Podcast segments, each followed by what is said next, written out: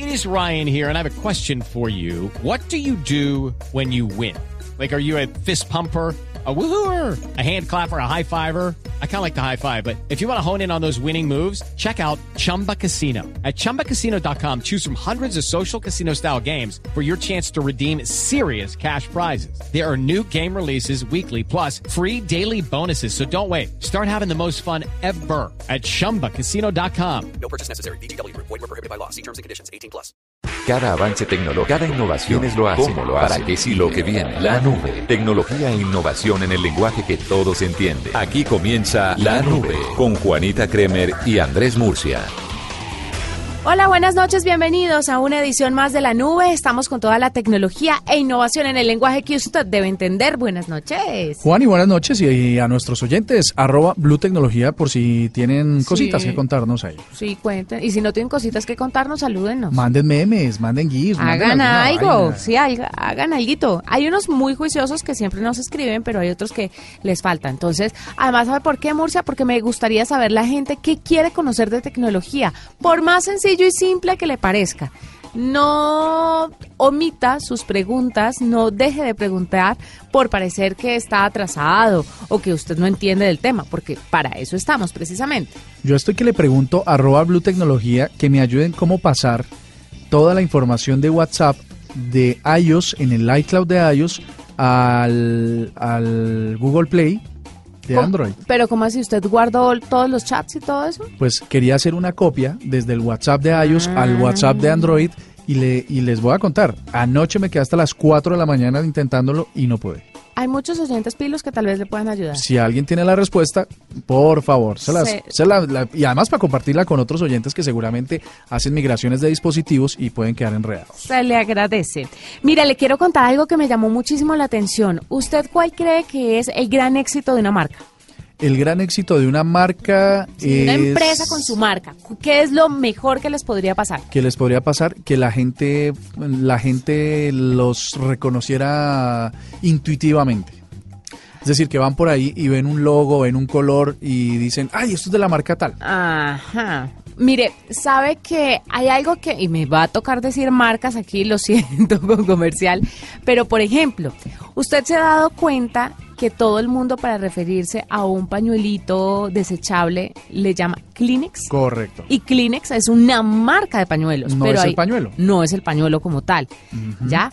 Usted se ha dado cuenta que muchas, eh, por ejemplo, sobre todo mamás, páseme esa Coca-Cola y puede que estén hablando de una Pepsi, de pero cualquier cosa, sí. Ellos hablan de Coca-Cola específicamente. Del refresco. O la aspirina, por ejemplo. La aspirina es la marca, no es acetaminofén que es el compuesto. Exactamente sabe que lo mismo estaba pasando o intentaban que pasara con Google. Eh, que la gente se refiere a Google, eh, eh, vamos a entrar a Google pensando que van a entrar a la red en general. Mucha gente habla de Google como un buscador cualquiera, pero Google es un buscador. Hay otros como Firefox, como, no sé, Win, eh, no, estaría como Bing, como, Bing, como Yahoo. Hay muchos otros buscadores en los que usted puede hacer lo mismo que hace a través de Google, pero la gente tiene en la cabeza Google. Pues resulta que esto no puede ser tan bueno para la marca como nosotros lo pensaríamos. Obviamente es una marca que ha sido exitosa y por eso todo el mundo ya hasta googlea, eh, hasta conjuga la palabra y la vuelve verbo vamos a vamos googlear, a googlear vamos A, Claro, ya se vuelve... esa vaina chino. Exactamente. Pero el hecho de volverlo genérico no le hace bien a la marca. Y resulta que hay un señor que interpuso una demanda, se llama Chris Giuseppe, eh, adquirió 763 nombres de dominio de Internet que incluían la palabra Google. Y en el año 2012 empezó una batalla legal diciendo que Google era tan general, tan genérico, que no debería ser una marca registrada, que le deberían quitar la marca registrada para volverlo de dominio público. Pero entonces ahí el juez dijo, ah, ah, ah, ah, todavía no hay gente suficiente para que ratifique lo que usted está diciendo. El tipo tuvo que llevar pruebas, tuvo que llevar testimonios, pero no hubo la gente suficiente que dijera, no, pues sí, Google es un genérico o que supiera a qué se refería la marca pero dice el juez que ha pasado con muchísimas personas, con muchísimas marcas, entre ellas Coca-Cola. Pasó en 1982 que en un restaurante, cuando llegaban los clientes, pedían una Coca-Cola. y el, el vendedor, el de, el de la tienda, les daba otro refresco que no era Coca-Cola. Coca-Cola se enteró del tema, los demandaron y, y perdió. Entonces el tipo decía, pero es que es la misma cosa, Coca-Cola se refiere a una bebida de cola negra. Entonces decía, no, no es lo mismo y cuando una persona pide Coca-Cola, usted tiene que darle Coca-Cola, no X, no Pepsi, no ninguna, la que le pide el cliente. Pero imagínese cómo las marcas llegan a ser de exitosas que pueden llegar a convertirse en un nombre genérico y no es bueno para ellas. Entonces querían que le quitaran la marca registrada a Google, pero eh, el juez dijo no, todavía no es lo suficientemente grande como para, o lo suficientemente genérico como para quitarle el registrado. Pero esto es una... no- me- me, gusta mucho esta noticia que das, Juani, porque en realidad nunca me había puesto a pensarlo y tiene toda la razón. Es decir, cuando uno le dice búsquelo en Google, en realidad no importa dónde lo busque. Lo que está, busca, lo que está diciéndole a esa persona es que, busque. que busque algo en Internet. y, y claramente, ¿será por eso que, que Google algún momento pensó en llamarse Alphabet? Alphabet es la, em- pues es, la empresa el- dueña de Google. Es como el fondo de capital que, que es propietario de las marcas. Pero eso tiene mucho sentido. Imagínate que, que la gente cuando, cuando, que yo pudiera reclamar, cuando diga Murcia, es porque hace, porque es, es la definición de hacer algo. Sí, Sería una berraquera. Y entonces yo no podría ser dueño de la marca. O sea, esto es una discusión bien interesante. Es una discusión muy interesante. Al final dijo el juez, escribió el juez en el fallo, que el mero hecho de que el público a veces utilice una marca como el nombre de un producto único no convierte inmediatamente a la marca en genérica. Entonces le falta bastante y le faltan bastantes pruebas para eh, constatar que la marca es un genérico. Pero obviamente la marca no va a querer que le quiten su registrado, porque imagínese usted el asunto cómo sería Pues de que, grave. además, eh, lo que más puede costar en un negocio justamente Es el posicionamiento De la marca, el top of mind, como llaman los, los eh, la gente del mercadeo y la publicidad, de, de obviamente de las marcas. Eh, ah, lo digo, lo digo un caso, por ejemplo, Blue Radio. Blue Radio en cinco años ha invertido muchísimo dinero en, en comerciales de televisión, en prensa, en otros medios, tratando de que la gente sepa, por ejemplo, que no es Blue en azul en inglés, Sí. sino es BLU, Blue en italiano, ¿no? Azul en italiano. Entonces, eh, si un día le dice a alguien, eh, la ley le dice, no, usted, es, eh, usted no puede usufructuar más esa marca y es propiedad de, de- es de dominio público, pues esto pues sería una cosa completamente inviable. Imagínese, imagínese el problema, pero además imagínese que la gente se da la tarea de ir donde un juez y decirle, esta marca debería ser genérica. Blue es, es, es escuchar radio, la mejor radio del mundo, entonces es genérica. Exactamente, pero uno no sabe si esto es bueno o no para la marca, porque no todo el mundo cuando va a comprar un Kleenex compra la marca Kleenex, compra el cualquiera. Y, y uno de, puede ser se de muy bajos estándares de calidad. Exactamente. Sí, está chévere el cuento. es es muy, interesante. Pues ahí le traía esa noticia. Mm, Bueno, muy bien. Arroba la nube blue. Arroba blue radio com. Síguenos en Twitter y conéctate con la información de la nube. A esta hora estamos con Guillermo Ramírez, Murcia, que es jefe de gabinete del alcalde de Las Condes en Chile.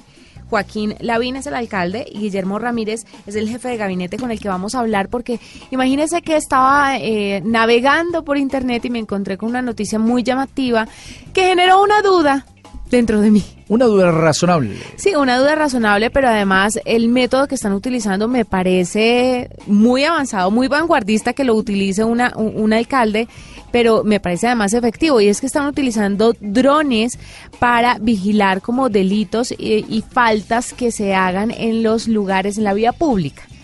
Ya. Ah, faltas, digamos, quizás menores, como el Sí, código de policía en. Colombia. tal Sí, vez. exactamente. Entonces los drones los están utilizando para eso, que me- pues, son muy tecnológicos y la gente, la policía puede estar muy atenta a lo que pasa en las calles del, del, del sitio, pero también al comportamiento de los habitantes. Guillermo Ramírez, bienvenido a la nube. noches, Juanita. Buenas noches, Andrés. Bueno, es un placer para nosotros tenerlo hablando sobre el tema de los drones. Cuénteme cómo le va a las Condes con esta implementación. Bueno, hasta ahora nos ha ido estupendamente bien.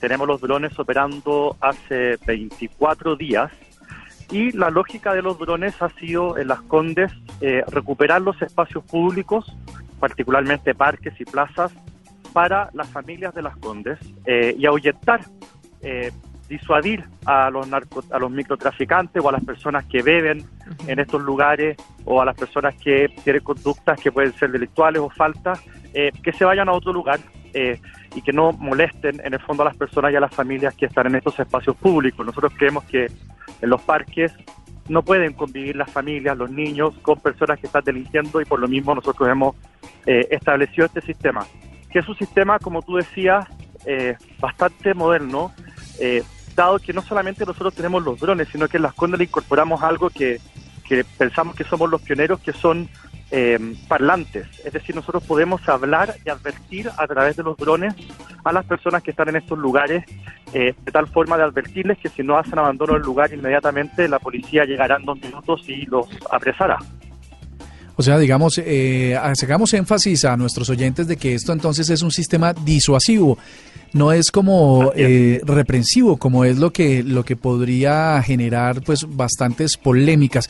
En cuanto a la capacidad que tienen estos drones, eh, en el en el que dice usted que ya llevan algunos días probándolos, es que la es optimizar el uso de las personas, de los policías, es decir, si que los drones puedan estar en más sitios y la policía ya haciendo presencia de campo exclusivamente cuando se hace necesario. Es, digamos, es una manera de optimizar recursos más que del alcance que puede tener de cobertura en términos de, de ver lo que pasa. Bueno, a ver, nosotros solamente para contextualizar, eh, Chile los municipios no pueden tener policía, en otros lugares del mundo sí pueden, nosotros no podemos, la ley solamente establece que hay una sola policía, que es la nacional, que se llama Carabineros de Chile. Eh, nosotros tenemos guardias municipales Mm. eh, y nosotros trabajamos en conjunto con la policía y este tema de los drones es parte del municipio, ¿ok? Es decir, no de la policía. Ok. Ahora, eh, es disuasivo, sí, pero también puede servir eh, como medios de prueba, por ejemplo, en la- cuando se cometen delitos. Estos drones, que cuesta cada uno aproximadamente 25 mil o 30 mil dólares, dependiendo del tipo de cambio, eh, la mitad del valor de cada uno de estos drones es la cámara que tienen. Tienen una cámara que puede distinguir perfectamente una cara o puede distinguir la patente, la placa de un auto a 5 kilómetros de distancia.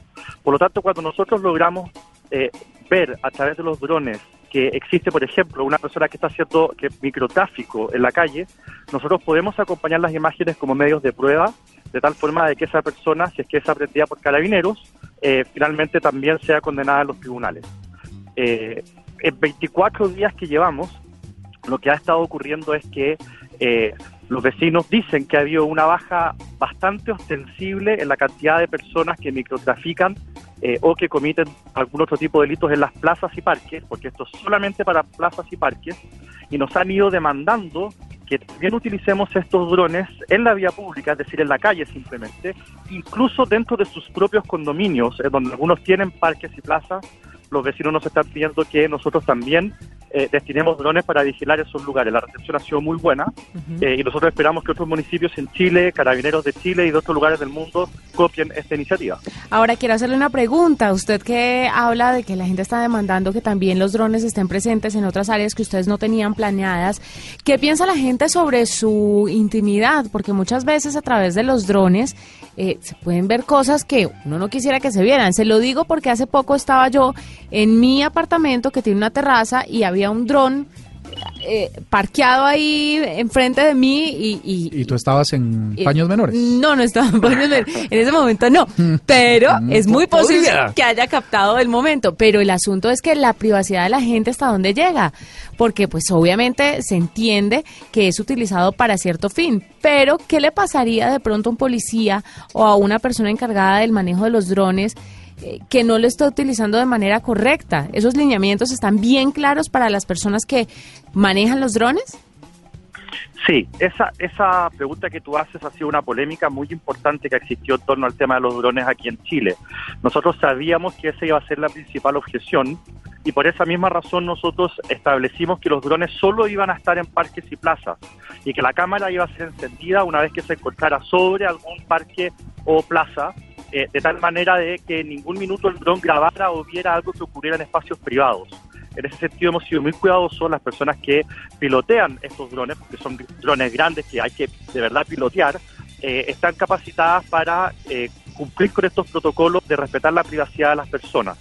Aún así han habido instituciones, ONGs y fundaciones aquí en Chile que eh, han presentado recursos ante los tribunales para evitar que estos drones operen justamente por el argumento que tú das, pero nosotros hemos sido especialmente cuidadosos en esta materia y la recepción del público, la recepción de los vecinos ha sido al final que quieren más drones, no menos drones, e incluso nos han pedido, como te comentaba antes, que estos drones ojalá operen también en condominios eh, que son privados, pues, pero que al final estas personas están dispuestos a que echen drones municipales a los condominios privados con tal de resguardar los espacios públicos de esos condominios privados. Este, los, los drones, me dice usted que son como de uso militar, son de estos grandes, no son de esos eh, drones pequeños que se han masificado, sino son en realidad aviones como los que los de los de uso militar. Esto, eh, digamos, pueden estar a una distancia incluso que las que las personas no los perciban, por lo que entiendo. Así es, pueden volar a más de 500 metros de distancia eh, y pueden captar, como te decía, imágenes con perfecta claridad a 5 kilómetros. Ahora, nosotros por protocolo tenemos los drones a no más de 100 metros de altura. Eh, justamente para que sean visibles, la gente sepa que hay un dron sobre sus cabezas para cumplir con esta idea de que es un elemento disuasivo y también para que el dron pueda hablarle a los eventuales y pedirles que hagan abandono los lugares si no quieren que la policía llegue y sean aprendidos por la policía. Y pues, eh, señor Ramírez, ya eh, un, poco, un poco está bastante interesante, Juan, y este, este asunto, porque por lo menos en Colombia tenemos una, una polémica también montada, y es que incluso que se ha vuelto un, un chiste, o un, no sé cómo, cómo, cómo lo definas tú, pero es que vuelan drones y la y, lo, y los delincuentes los van a bajar, los se los van a quedar, se los van a robar porque porque echa la ley, echa, la trampa. trampa. Entonces ha- hay una polémica, bueno, una, más bien como un debate en torno a esto y es que eh, podría ponerse en riesgo una un, un buen capital público pues en estos dispositivos. Ustedes no cómo lo han tomado? Bueno, justamente nosotros hemos decidido invertir en buenos drones que si reciben un piedrazo o incluso un balazo no los van a poder bajar. Eh, son drones que pueden eh, incluso volar eh, en momentos en que pueda haber una tormenta de nieve eh, sin ningún problema. Son drones que tienen, eh, si no me equivoco, seis hélices y pueden operar con dos.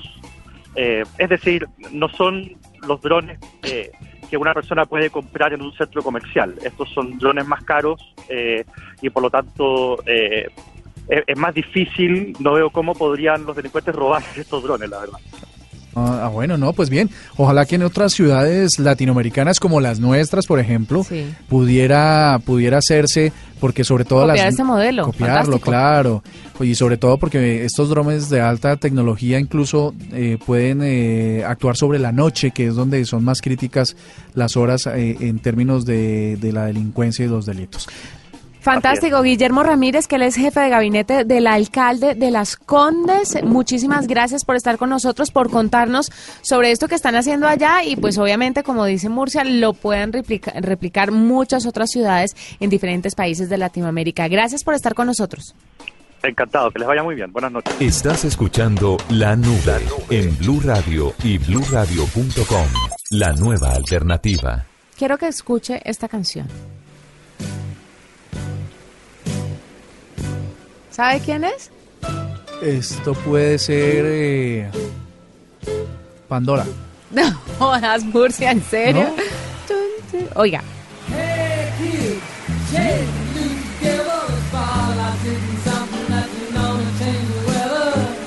Es que no hemos llegado al coro y nos falta para llegar al coro. Benny, qué- es Benny and the Jets de Elton John. Ah, sí, sobrado.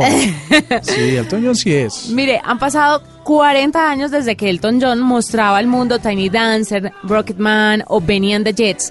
Y estas han sido una de sus canciones más famosas. El año pasado, Elton John, que lo dijimos aquí en la nube, estaba lanzando un concurso que se llamaba The Cut, en el que junto con otros colaboradores que hacen parte de su equipo de trabajo, invitaban a los nuevos creadores a trabajar en videoclips para esos tres temas clásicos. Tiny Dancer, Rocketman y Benny and the Jets. Pues ya están listos y son compartidos en YouTube en el canal de Elton John. Los términos del concurso especificaban que el video de Rocketman, por ejemplo, debía ser animado, Tiny Dancer debía ser un video de acción en vivo y Benny and the Jets debía basarse en una coreografía, porque además esta canción la usan mucho en películas para hacer coreografías. 27 vestidos, que es la película, tampoco se la vio, esa es una cursilería, eso seguro usted se la Seguro vio. no la vi. No, sí, señor. No, yo soy pura, pura acción, pura acción. Ah, esto es puro Transformers. Bueno, Más o menos. en 27 vestidos, que es una película de una mujer que ayuda a dama, que es, es dama de honor, bailan todos esta canción, Benny and the Jets. Y así la han utilizado para infinidad de películas. Pues señoras y señores, el concurso tiene a sus ganadores y ya pueden ver en YouTube cada uno de los videos de estas tres grandes canciones de Elton John que me parece magnífico, que se haga una convocatoria a través de internet y que la gente cree los videos de esa forma y que Elton John diga, listo, este es. un hit", Pero- ¿No? Es un hit, pero, pero me parece un poco injusto para quienes crean el contenido porque se pueden presentar 160 mil ideas Mm. y a la final eligen una y pero y las otras quedan en el aire, o sea, quedan quedan parte del concurso quedan propiedad de ah, ¿para qué no trabajo más? Uy, me parece muy difícil porque, porque cuando tú le vas a, dices a una Perdóname, agencia, uno decir, mire, es que Elton John escogió mi video, así él se quede con todos los derechos. no, no, eso es para el ganador que obviamente, pero y los demás Ah, no, pues los demás. Porque dema- tú llegas los a una demás agencia- ponen en la hoja de vida concursé. llega, llegan a una agencia y eh, desarrollame esta idea y los creativos le, le dan tres propuestas, pero que recibas de internet un millón de propuestas y sobre esa puedas elegir, pues en realidad es una es una, una lucha injusta sobre el contenido, a mí me parece. Ahora, que el que gana se dice, no, es que yo le hice un video a este man, eh, ¿cómo se llama? Elton John. A Elton John. Entonces, pues chévere, pero me- no sé, yo lo veo ¿Chévere? un poco, yo lo veo un poco Chévere, es jodido. un piropo para lo que es ganarse esto. Esto es un honorzazo, qué berraquera. Ahora, falta ver que hayan pasado, pues, como la, la, quién auditó esta vuelta, porque obviamente, ¿cuántos amigos no estarían diciendo, mira, es que tengo un hijo, tengo un nieto, tengo un sobrino? pues, que le hace el Claramente, video"? imagínate Elton John lo que puede empujar eso. Mm. Ah, eso sí, también. De- lo voy a dejar ahí. Ah, Ok. ¿Qué otra noticia me tiene? Pues mira, rápidamente te quería contar. lo compartimos a través de Blue Tecnología. Ah, de una, de una. Bueno. Arroba Blue Tecnología montamos los tres videos. Eh, te voy a nombrar eh, apli- unas aplicaciones rápidamente y tú me dices si te acuerdas o no te acuerdas de esas. Sí. Facebook Stories. Mm, No. Bueno, fue la primera versión de Snapchat que eh, fracasó, no funcionó. Te voy a leer otra. Facebook Poke. Mm, no, es así menos. Pues imagínate que Facebook también lo puso como en el 2015. Era como una, una copia de Snapchat. eh, que tú mandabas unos mensajes y se autodestruía. Ahora van a decir ellos que pegaron antes que Snapchat. Sí. ¡Qué berracos! Lo inventaron antes, pero no pegaron como Snapchat. Ahí está el cuento. no, no, no. Mira, 2013, Facebook Home. No, esa tampoco. Era, era como un lanzador de la aplicación para Android que tampoco funcionó. ¿Qué tal Facebook Shout? Eh, la primera versión de Messenger de Facebook que tampoco funcionó. Google Wave. La primera red social que trató de hacer antes de, de- de Google Plus, Google, que tampoco le funcionó. Pero perdón, Google Plus tampoco funciona. Tampoco funcionó, no la tengo en la lista, pero sí, no funcionó tampoco. Spaces era eh, también una aplicación que lo que de- ayudaba era como hacer grupos de conversación al estilo de WhatsApp. Tampoco funcionó y eso está bastante viejo. Google Reader era también otra aplicación que nunca les funcionó, que más o menos estuvo como en el 2005 y era un lector de RSS. Para los, en- los que lo entienden, es como un lector de noticias un poco más automatizado, de contenido más automatizado. Allo, también de Google, ¿te acuerdas? Esa sí la he escuchado. Bueno, listo, era la primera mensajería instantánea antes incluso que Google Talk. Tampoco funcionó. A ver, otra, Vine. Vine sí, pero que ya murió. Sigue, sigue ahí dando vueltas. Ah, ¿sigue dando vueltas? Por ahí sigue dando vueltas, quedan rezagos de Vine, pero eh, fue la aplicación de Twitter para videos que tampoco funcionó. Mira, grandes, eh, grandes aplicaciones de grandes marcas que no, que pasaron completamente desapercibidas. ¿Qué tal Amazon Rapids? Esa no, ni idea. Una aplicación para leer los libros digitales de Amazon. Tampoco se quedó ahí. En Amazon Chime. Antes del, del Kindle, ¿o qué? De Ah, la Kindle. sí, exactamente. No pasó nada con eso. Amazon Chime, No, ni idea. la versión de Amazon de Skype. Apple Cards. No. Mm, Esta era... O sea, un- acabo de aterrizar al mundo. Imagínate grandes aplicaciones que sur- eh, surgieron después de grandes inversiones de desarrollo y a la final no, no pasó absolutamente nada. Que los grandes también se equivocan, cometen errores y vuelven, intentan, vuelven, intentan. Y mira de Apple, Apple Cards era una, una creación de tarjetas virtuales. Al estilo de, qué sé yo, ¿cómo se llaman esas tarjeticas que, que uno que ¿Las de funcionaban en? Flash? No, como de felicitación, de cumpleaños. Ay, se me olvida esas que eran muy famosas en Ah, Flash. la de gusanito.com. La de gusanito, por no ejemplo. jodas, ¿también? Sí, también. Apple Maps. No pasó nada con Apple Maps. no, no. Ahí lo están tratando de revivir, eso fue en 2012, lo tratan de revivir para la- los autos autónomos. Pero aún, y estas son una, una pequeña introducción a una gran cantidad de aplicaciones que, que tienen las grandes marcas y no funcionaron. ¿Te acuerdas de alguna otra? No tengo ni idea. Pues Messenger. Messenger, pero ¿qué tal Microsoft Messenger, correcto? ¿Qué tal si le metemos y viendo hacia el futuro, qué tal Snapchat?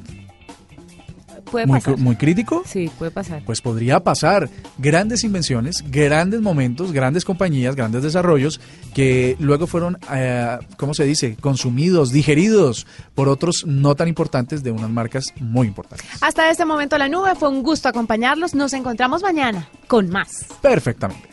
Hasta aquí la nube. Los avances en tecnología e innovación de las próximas horas estarán en nuestra próxima emisión. La nube. Tecnología e innovación en el lenguaje que todos entienden. La nube por Blue Radio y bluradio.com. La nueva alternativa.